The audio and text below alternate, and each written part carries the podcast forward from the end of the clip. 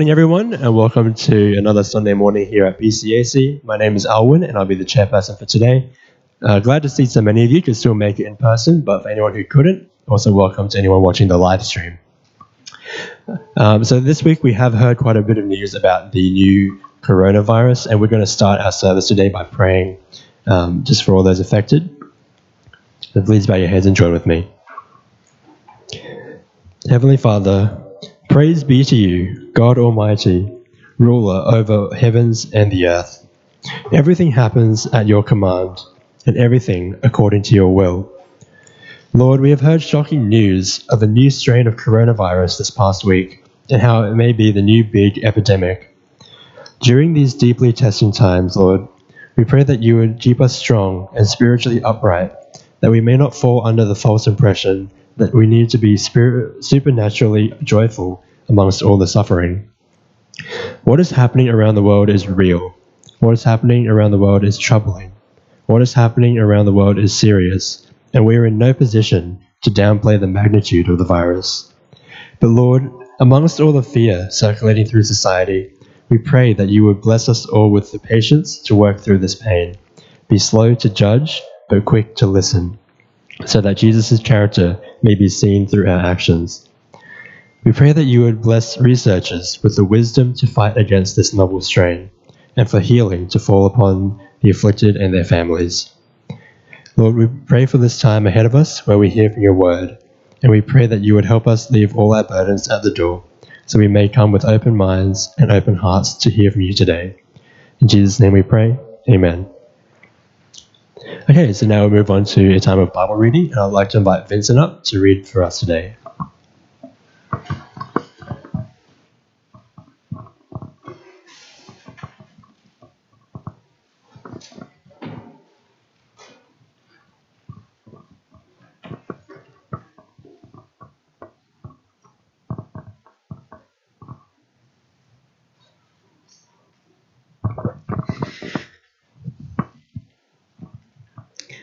Morning.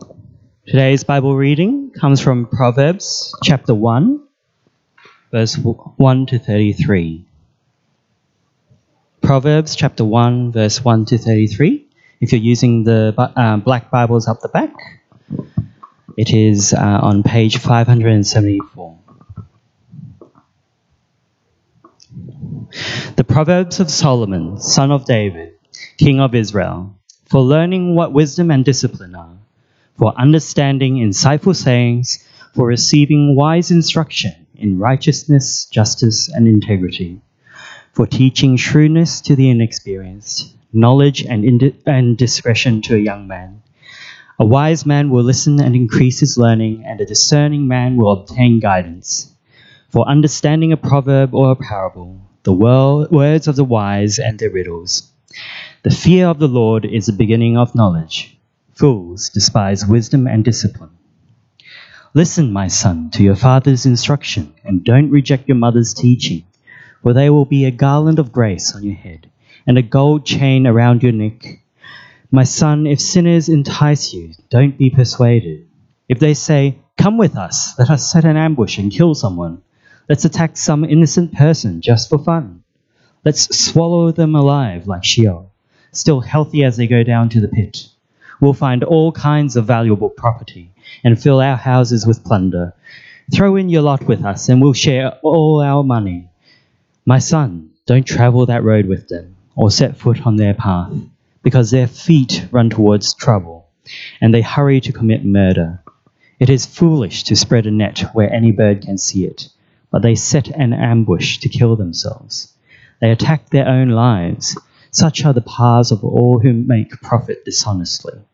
It takes the lives of those who receive it.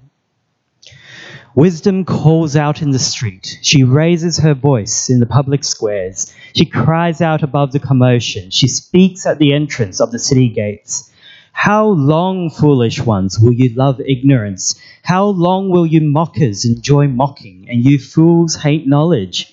If you respond to my warning, then I will pour out my spirit on you and teach you my words. Since I called out and you refused, extended my hand and no one paid attention, since you neglected all my counsel and did not accept my correction, I in turn will laugh at your calamity. I will mock when terror strikes you. When terror strikes you like a storm and your calamity comes like a whirlwind. When trouble and stress overcome you, then they will call me, but I won't answer. They will search for me, but won't find me. Because they hated knowledge, didn't choose to fear the Lord, were not interested in my counsel, and rejected all my correction, they will eat the fruit of their way and be glutted with their own schemes. For the turning away of the inexperienced will kill them, and the complacency of fools will destroy them. But whoever listens to me will live securely and be free from the fear of danger. This is the word of the Lord. Oh, good morning, everyone. Welcome to those watching uh, online. Uh, my name is Chris. If you're new here, uh, I'm the pastor of the English congregation. Uh, it's my full-time job to do this stuff. Uh, just a couple of uh, announcements. so, number one, we're going to be starting a membership course through the months of February and March, a four-week course. And so maybe you've been interested in getting baptized, or you've been coming here a while, being baptized somewhere else, and you want to become a member. this is an essential course to do.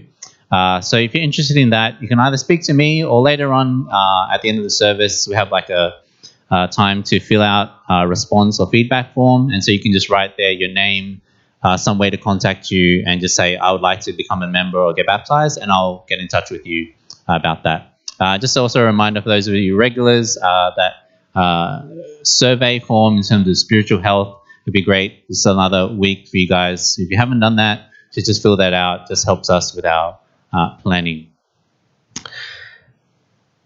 Uh, this this uh, year is a theme uh, for our church that's mission minded. That is, how do we engage in God's mission, each of us? And so we're kind of framing that with uh, these six ways to be engaged in mission. I'm going to borrow that from uh, OMF. And so maybe you've heard it and you can't remember what it is. So I'm just going to teach you a few actions to help you rem- remember what those things are. So you guys at home can join in as well. So what you do is uh, please stand if you're uh, able to stand up, and we're going to go through those actions. I'll test you again next week. Right. So first of all, imagine you're holding a book, but it's not an ordinary book. It's a very heavy book, so you need two hands to hold it open. So like this, right? And so you're looking at the book, and you're done with the book, so you shut it, and so you're left with praying hands, right? But those praying hands can look like a fish. And what does a fish do? It goes, I, I'm going to drop the mic if I do that. But just imagine the fish going, and off it goes, right? So we start with a book, a heavy book, so you need two hands to open it. Shut the book, and so you've got praying hands, but those hands become a fish, and off it goes. So what do you do when you lose a fish? Get out your fishing line it's got a sinker, bait on a hook, right? And so you're ready to cast it. Now, the secret to casting is a good wrist. So if you play badminton, just imagine that, right? So you're getting it ready. Make sure there's no one behind you to get hooked uh, onto the line, and off you go. One, two, three. Do. And then you're reeling it in. And so as you're reeling it in, you actually find I've got a fish that is really big. How big is it? It's this is how big the fish is. Right, so you've got the fish, you cast the line, and the fish is. So lastly, well, what do you do with the fish? Well, you put in your car or your truck. Let's just call it an automobile. So you load the tr- you load your fish into a what? Automobile. All right. So let's go through the six things. So first of all, you have a yeah a heavy book, two hands. Then what do you do with it? Shut it. Then what do your hands become? And where does it go? Then what do you do to get the fish? Nice, nice wrist. Get in there, right? And then you get the fish. How big is the fish? Not this big. This big, right? And then you load the fish into your automobile. So there's six ways. So let me go through them. So number one, you can have a seat now test you again next week. So, number one, what do you do with a book? You learn. Uh, so, the first step in mission is to learn. Learn what does God have in store for mission for us. Second one is pray, praying for missionaries, praying for the work that's going on around the world. Thirdly, as a fish goes, so we can go on mission. So you might go on a short term trip. And then fourthly, you, you cast or you send. So you may not be able to go on the trips, but you can help support others and send them over. So we've got Haley in Japan in Japan right now, and we're we've sent her and we're supporting her there in the work.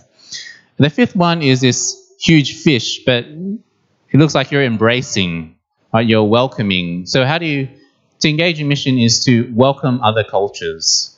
Right? Don't shut yourself off from other people and other kinds of people, but embrace all kinds of people. And the last one, you have your automobile, as in to mobilize others onto the field. So learn, pray, go, send, uh, welcome, mobilize. So I'll test you again next week. But today we've got uh, Andrew Prince coming to preach here, Reverend Dr. Andrew Prince, or to Western people, Princey.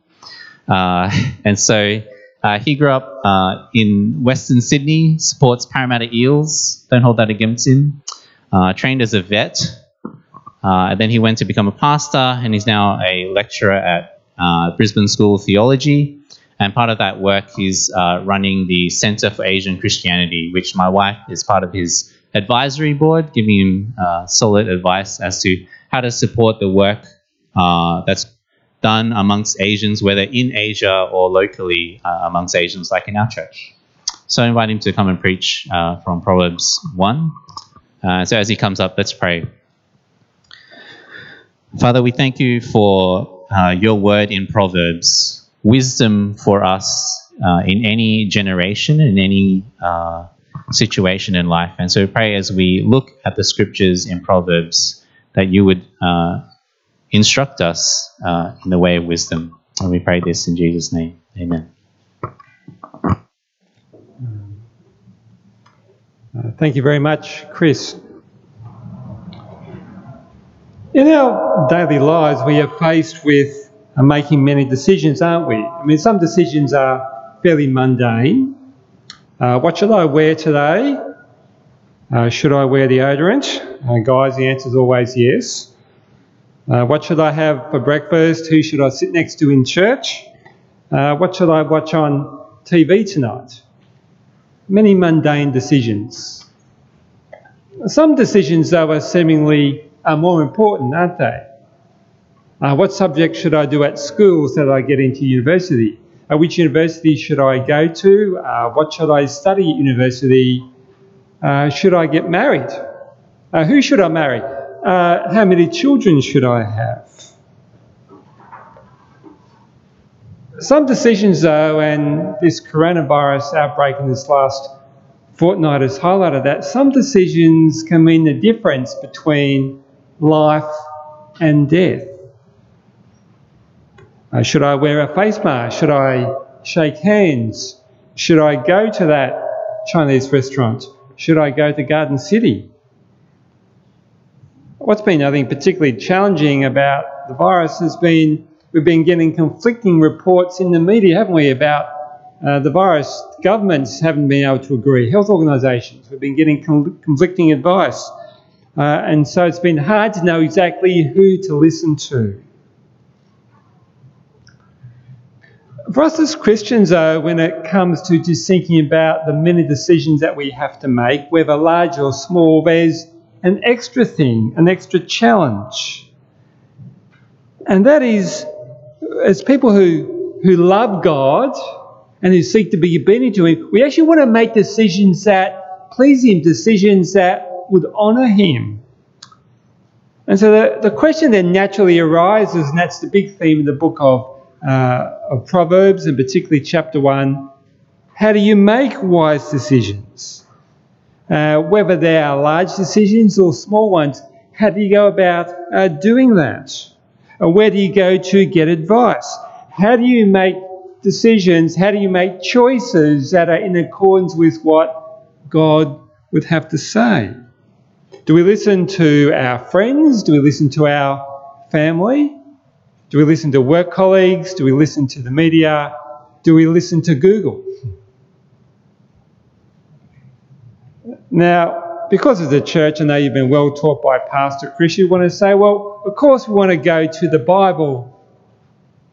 That's where we go um, to make and to get input into our decisions. And, and yet the, the question is, well, which bit of the Bible do you go to, though?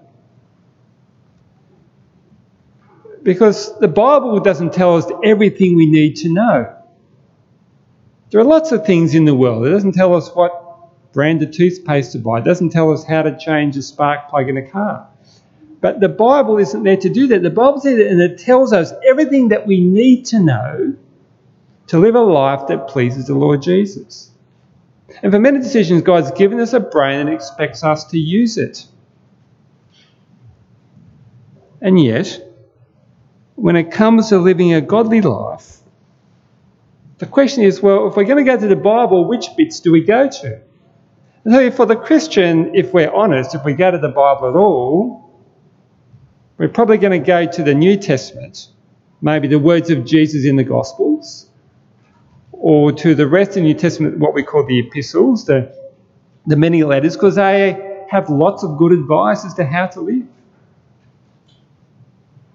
Where we're probably unlikely to go is the Old Testament and even less likely to go to the book of Proverbs. In fact, I was just saying to Pastor Chris before the service that in 25 years of preaching, I've never once preached from the book of Proverbs. Um, and yet I think that's a real shame. It's a shame for me, but a shame for us that we don't, as Christians, think about reading the book of Proverbs. Because the book of Proverbs, as I've discovered preparing for this, is like no other book in the Bible. It, it actually it's a book designed to help us to navigate life. It helps us to make wise decisions. It helps us with the many situations that we face. Uh, cranky children, uh, difficult parents, uh, friendships, marriage, being betrayed by friends, having good friends, uh, dealing with heartbreak, with unfairness, with failure, with success. And you see, Proverbs really shared to have a great appeal to us as Christians, largely because of its practical nature and seeming applicability. Uh, just for example, I'll pull out a few proverbs. A gentle answer turns away anger, but a harsh word stirs up wrath. What's it saying?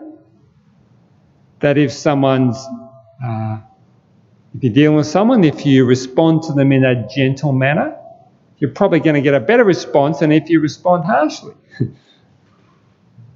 or uh, the one who gives an answer before he listens, this is foolishness and disgrace.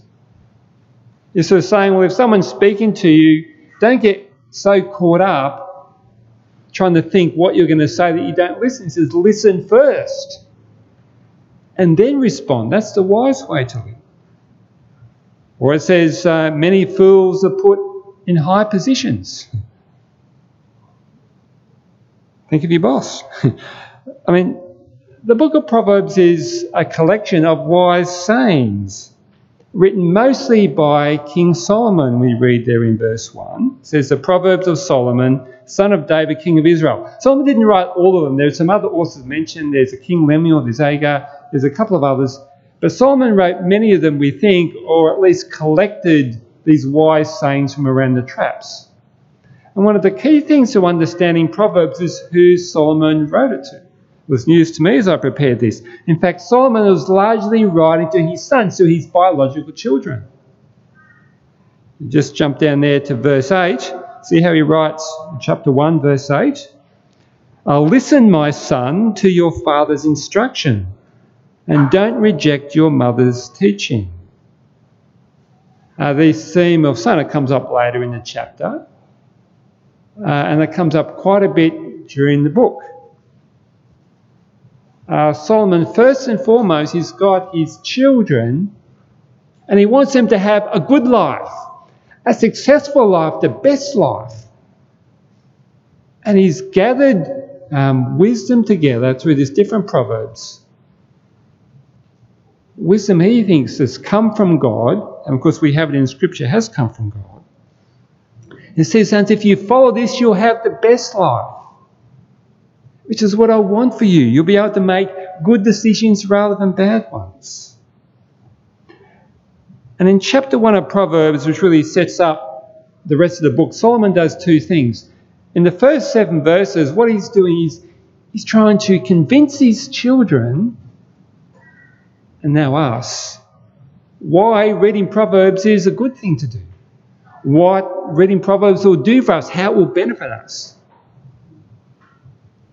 But in verses 8 to the rest of the chapter, Solomon's a realist as every parent knows, and probably every child as well, uh, kids don't always listen to their parents. uh, there are plenty of other voices out there competing for our children's attention. When it comes to making decisions, yes, there is wisdom from parents. But there are plenty of other places that we can go for wisdom as well. And Solomon, being a realist, highlights a couple of places where he doesn't want his son to go for wisdom, but where they'll be tempted to go. That is their friends, and that is also relying on their own wisdom. And in the chapter, he says, Look, don't do that because the results will be disastrous. Follow God's wisdom instead. Follow God's wisdom as he has in Proverbs, and your lives uh, will be blessed rather than destroyed. And so it begins in really verse 2 saying what Proverbs are for. I'm reading there from verse 2, you've got your Bible there. He just outlines five things that Proverbs do, what they're designed for. He says Proverbs are for learning what wisdom and discipline are. Verse 2. And for understanding insightful sayings. Or verse 3 says, Therefore, receiving wise instruction in righteousness, that is, right living, in justice, doing what is fair, and integrity, being on the outside who you are on the inside. Verse 4 it says that Proverbs are for teaching shrewdness or, or teaching um, how to live wisely to those who are inexperienced.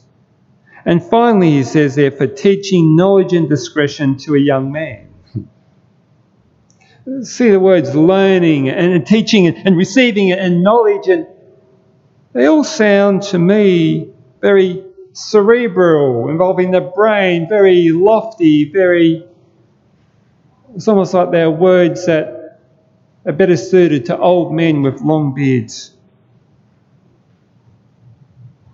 But wisdom in the book of Proverbs, uh, as in some of the other, what we call wisdom literature books, Job, Psalms, Ecclesiastes, and Song of Songs, they're all sort of grouped together uh, called wisdom literature, often considered written around the same time. Uh, wisdom in these books, particularly wisdom in Proverbs, isn't so much about your brain. Wisdom isn't about ideas and philosophy. Wisdom is actually very practical.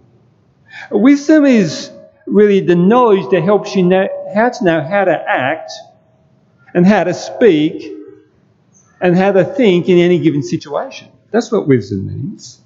It's sort of the wisdom includes the ability to avoid uh, problems and the skill to handle problems when they come up. It's just about the everyday life and how to live and navigate that. And so, certainly, why read Proverbs? Solomon says, well, it's to gain wisdom. That is just to know how to live.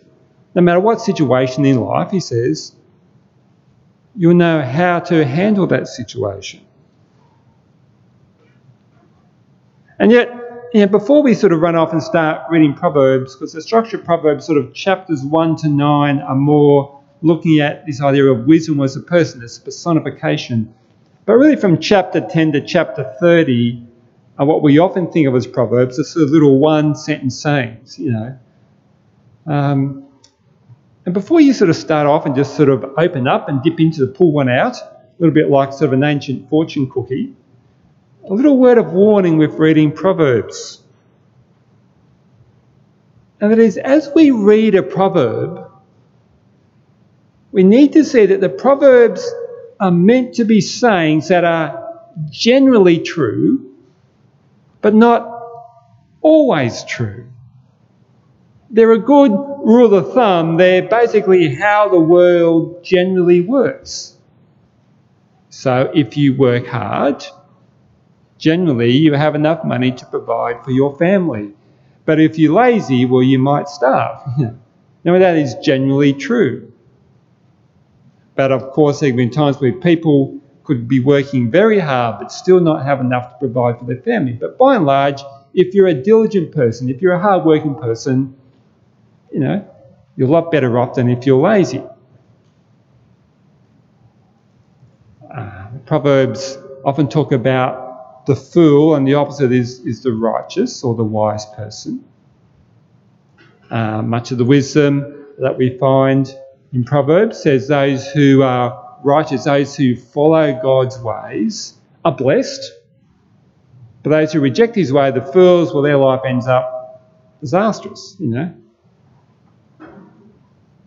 And yet, the book of Job, that's where Job's three friends, if you're familiar with the story of Job, where the friends go wrong. So here is Job, the wisest man, the most successful person of his era, very wealthy. And suddenly he loses it all. God takes it away as a test for Job. And friends come along and say, Oh, Job, you know, have you been reading Proverbs? If you're wealthy, you're blessed by God, but if you sin against God, you get punished. Well, that's what's happened to you. You've obviously sinned against God. You need to repent. You've done something wrong. And Job is saying, But I'm, I'm righteous. I've, before God, I can't say I've done anything wrong. That's it. So the problem of Job's three friends is they took the Proverbs or the wisdom of Proverbs and said what is generally true and said what is absolutely true, and it caused lots of pain. But if we can look at Proverbs and say, okay, this is generally a wise way to live, um, they are very uh, helpful. There's a phrase also that keeps popping up in Proverbs again and again called the fear of the Lord. In fact, in there in verse 8, it says, The fear of the Lord is the beginning of wisdom. I've been scratching my head a bit this week, what exactly does he mean? And how can I explain that more simply? What I think's going on is this. The beginning of wisdom is realizing who God is and who we are before him. God is a creator of the world. God is the boss. He's the one who has the right to tell us what to do and how to live. We are creatures. Our job is to submit to what he has to say. It's an attitude of humility as we come before Him. And for us as Christians, as we come before His Word and we read it, the fear of the Lord is actually having that attitude of saying, God, you know better than I do, and I'm going to submit to your ways. That's the starting point for wisdom. As the person who treats God as God and has the desire to actually be obedient to what he reveals. That is the start of wisdom. Solomon sort of outlines some of the benefits, the things that his sons will learn, the instruction they will receive, uh, that the starting point is for them to be submitting to God's words. And yet, he's realistic, as I mentioned, that children don't always listen to their parents. And so when it comes to learning how to live, how to respond to a situation, he raises two um, voices in particular that if his sons follow those voices, listen to those voices, act on those voices, uh, their life will end up in ruin. We find the first there in verses 10 through to verse 19.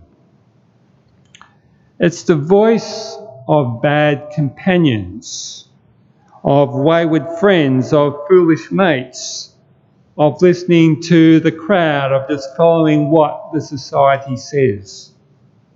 That's his warning. You see it there in verse 10.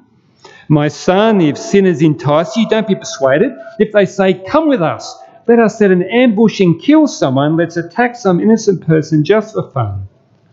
Let's swallow them alive like Sheol, still healthy as they go down to the pit. We'll find all kinds of valuable property and fill our houses with plunder.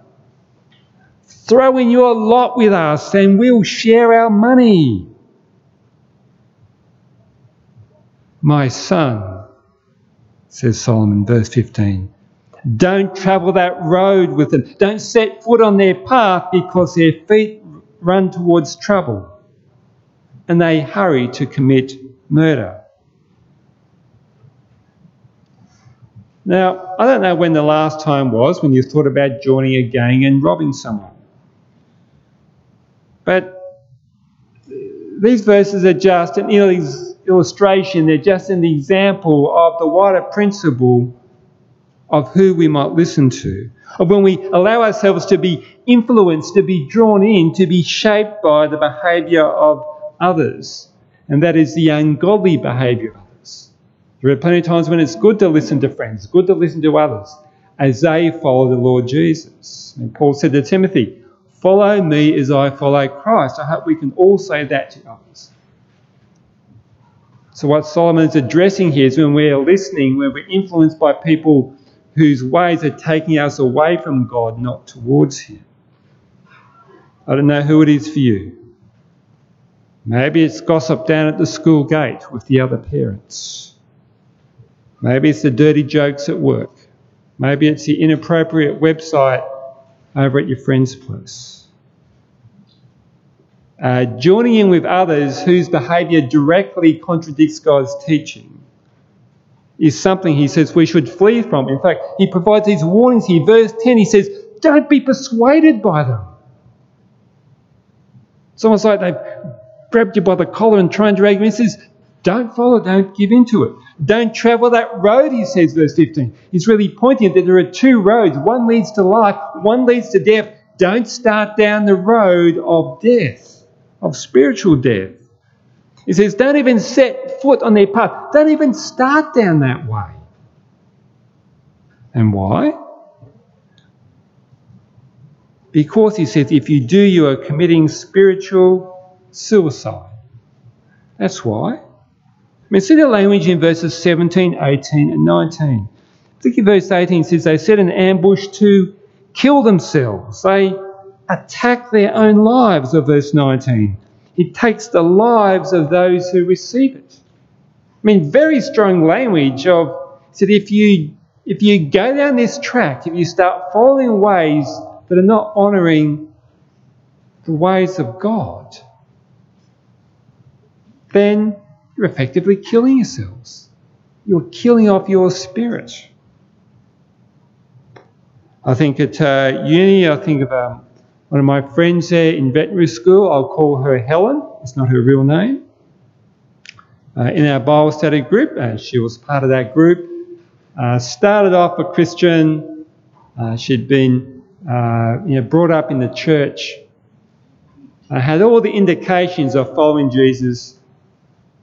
But the more we got into sort of, you know, first year and then second year, she sort of dropped off sort of going to church, hung more around um, the sort of, particularly the parties that we used to have in the veterinary school on Friday nights, got into the drinking, got into some unhelpful relationships. And just bit by bit, bit by bit, Helen, she'd started down this path. And then by the time we got to fourth year, she no longer called herself a Christian. She was really indistinguishable from, from those who are just the regular students. But I think that we had another guy uh, in our um, Bible study group, uh, Johnny. He was from Hong Kong didn't have in veterinary school 30 years ago, we didn't have too many people who were non Anglo, very different now. Uh, it wasn't easy for him in a largely Caucasian environment. But he just kept on following the Lord Jesus, kept on living for him, and he actually grew more and more uh, as he was understood the Bible better and so became part of our group and started evangelizing. Caught up with him last year, still a shining Christian. So, what Proverbs isn't saying is you can't hang around with people who aren't Christians. Proverbs isn't saying that. In fact, Jesus would say we are to be salt and light in the world.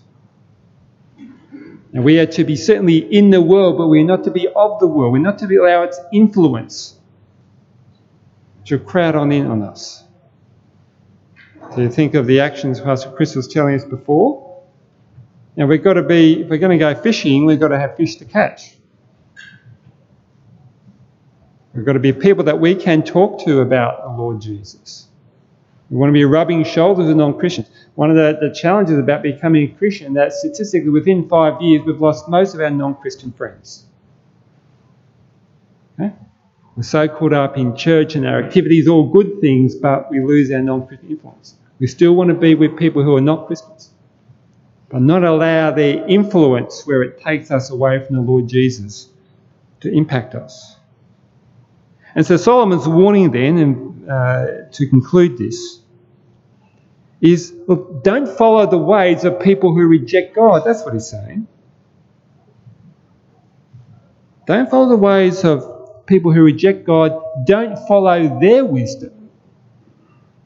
Don't follow their way of life because it's only going to end up in ruin. It's very easy to look out there and say, well, our society is to blame for why our church is the way it is, or, or I can't help by reading stuff on the internet, or it's all influencing me. It's all right to say that the problem is out there, but Solomon also says to his sons, well, there's also the problem in here, the problem of ourselves and our own wills. Because so often when it comes to making decisions, we want to do what we want to do. And that's also a deadly mistake, Solomon said thinking that we know best. It's not just thinking that our friends know best or society knows best. We make the mistake, he says, of thinking that we know best, that we know better than God. You see it there in verse 23. Have cast your eye on verse 23 with me. He said, If you respond to my warning, then I will pour out my spirit on you and teach you my words.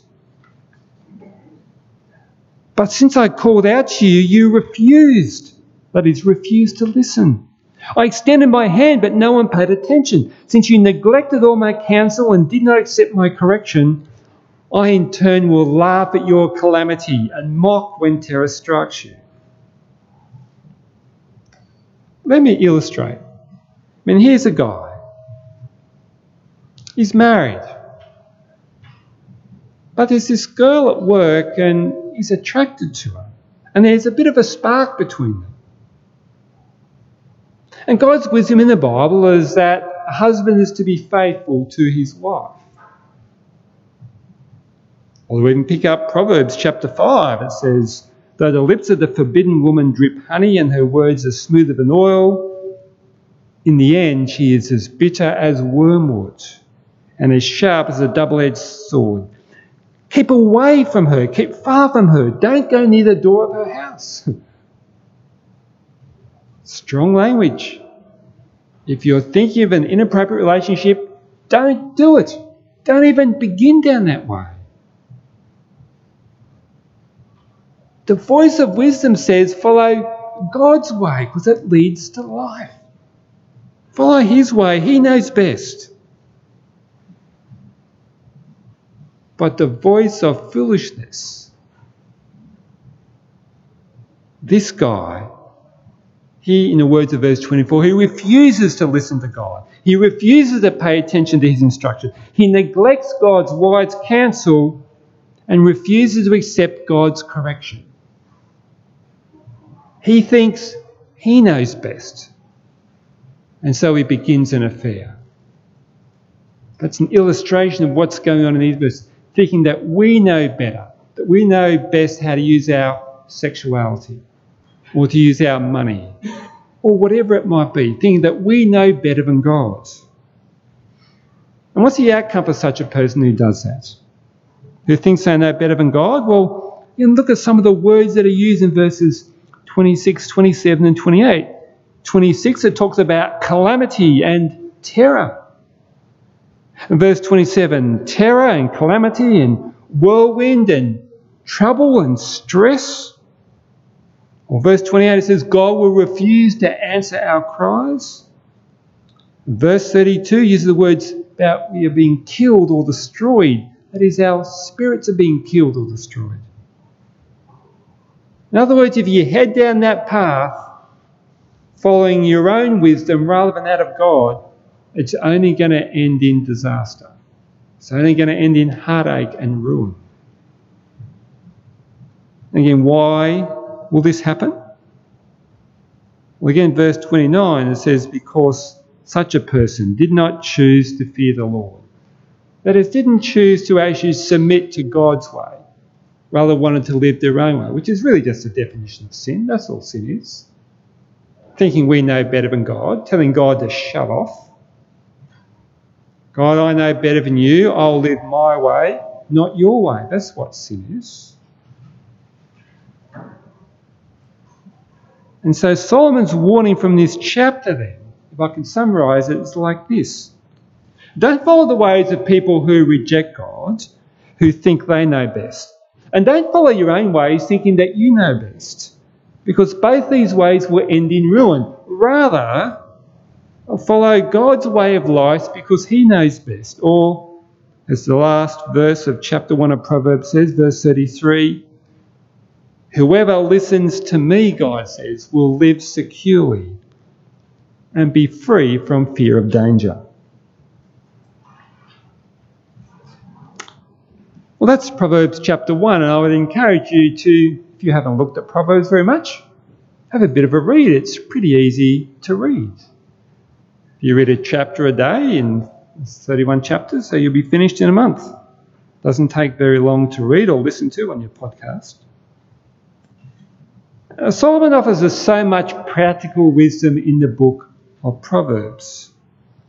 But in the end, the teaching of Proverbs really boils down to two paths, two choices, uh, two ways to live. It's a choice that we all make. We either follow our own way or God's way. We either accept God's wisdom or we reject God's wisdom.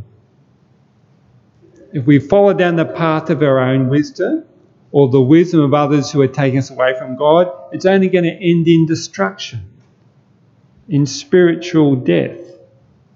Where if we follow God's way, that is a path that leads to life. It's a teaching in so much of the Bible. I mean, hundreds of years before this, Moses was begging the Israelites as they're about to enter the promised land in Deuteronomy. He says, Look, choose life, not death. Follow God's ways and stick with his laws and never forget them bind them to your heart. But if you don't, if you reject him and follow after other gods, you are choosing death. Solomon's just saying the same thing. There's just two paths. I Meaning, it's amazing because Solomon was regarded at his time as the wisest man on earth, the wisest person of his time. In fact, at the high point, of the reign of Solomon was an incident that happened in 1 Kings chapter 10. See, Solomon was, became famous right around the Mediterranean world for his wisdom. And there was a queen, likely from the southern part of Africa, from a place called Sheba, who came to visit with Solomon and test him to see how wise he really was. She brought him lots of hard questions. And Solomon was able to answer all of her questions. And their breath was taken away. And she concludes at the end of her time with Solomon. She says, The report I heard in my own country about your own words and about your wisdom is true, but I didn't believe the reports until I saw it with my own eyes. Indeed, I was not even told half. Your wisdom and your prosperity far exceed the report I heard. Thousand years later, another king stood in Israel teaching wise things to the people of Israel. Not King Solomon, but King Jesus. Some thought he was very wise, others thought he was demon possessed. Uh, somehow the sort of wisdom of Israel had gone astray, and those who should have understood it had become blind. But while teaching the crowds about God's wisdom, about God's kingdom, Jesus refers back to that incident in 1 Kings chapter 10 about the visit of the Queen of Sheba.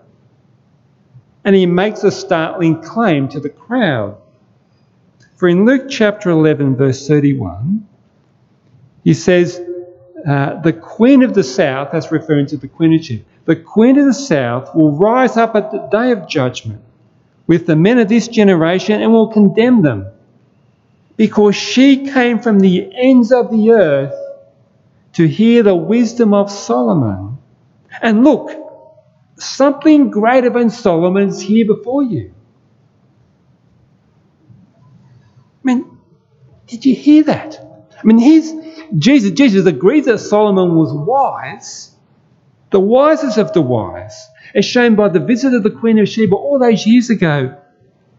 But then he goes on to make a most astonishing claim. He says, Something greater than Solomon is here.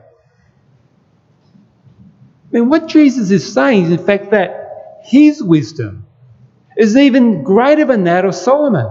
Solomon, the wisest of the wise, but that Jesus trumps him. Jesus is the wise man above all others. And he is the starting point for helping us as Christians think through what does it mean to live as a wise and godly person in God's world. So for us as Christians, wisdom is conforming our minds and wills to the gospel. Wisdom means accepting that Jesus is God, that He's come in the flesh, and we submit to Him to repentance and faith. As we do that, we are showing the fear of the Lord. Wisdom means conforming our thoughts and actions and attitudes to those of God as outlined in the Bible.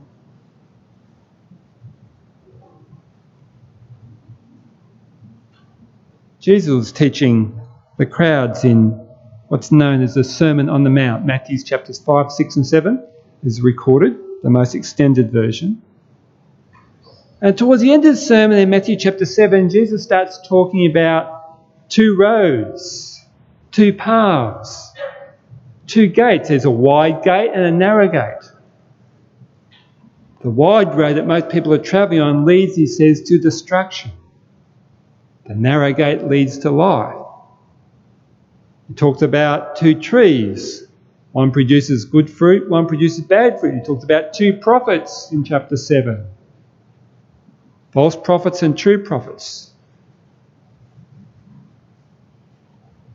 And then he gets on to talk about two builders a wise builder and a foolish builder. But you can just imagine people listening to Jesus teaching the Sermon on the Mount. You know, you can't serve God and money. Oh, yes, right, Jesus. I'll serve God, you know.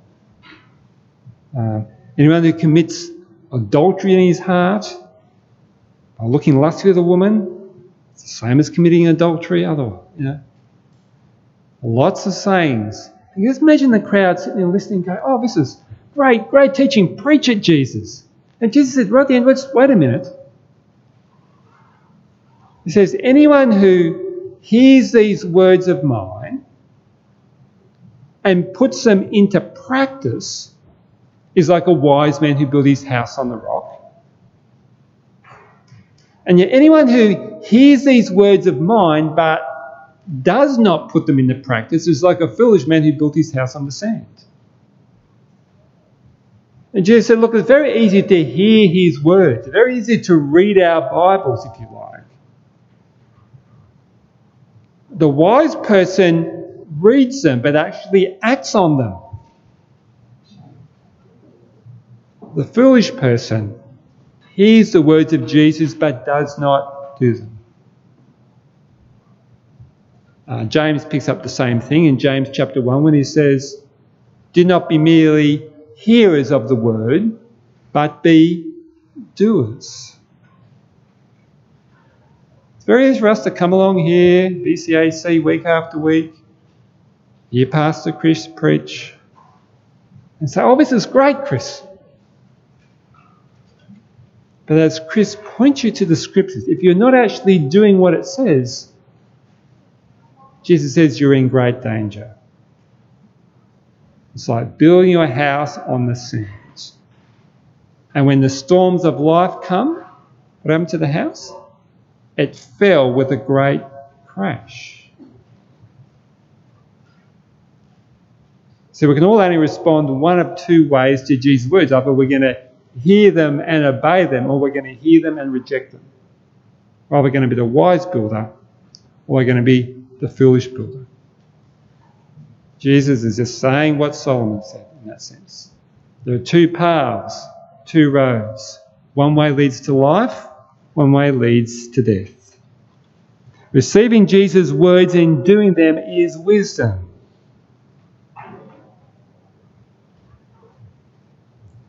And so, friends, as you continue navigating your life and the many decisions that you face, wonder whose voice you're going to listen to.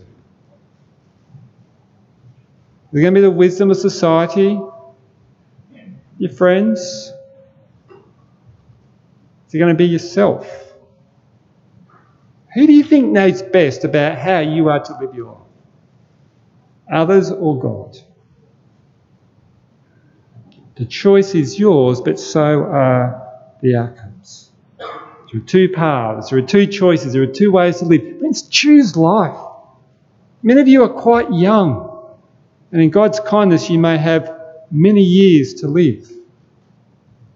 Choose life now. Don't start heading down the wrong path now. It often just starts with little decisions. Listen to God's word, to God's voice. Be not only a hearer of his word, but a doer. Let me pray. Heavenly Father, you have set before us today life and death, wisdom and foolishness.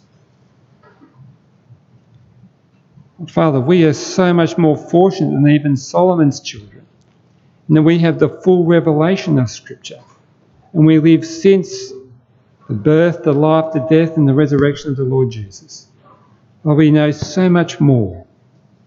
Father, help us to be people who submit to your will, submit our wills to yours, to exercise that fear of the Lord, and Father, to know uh, the blessing of obedience rather than the pain of disobedience.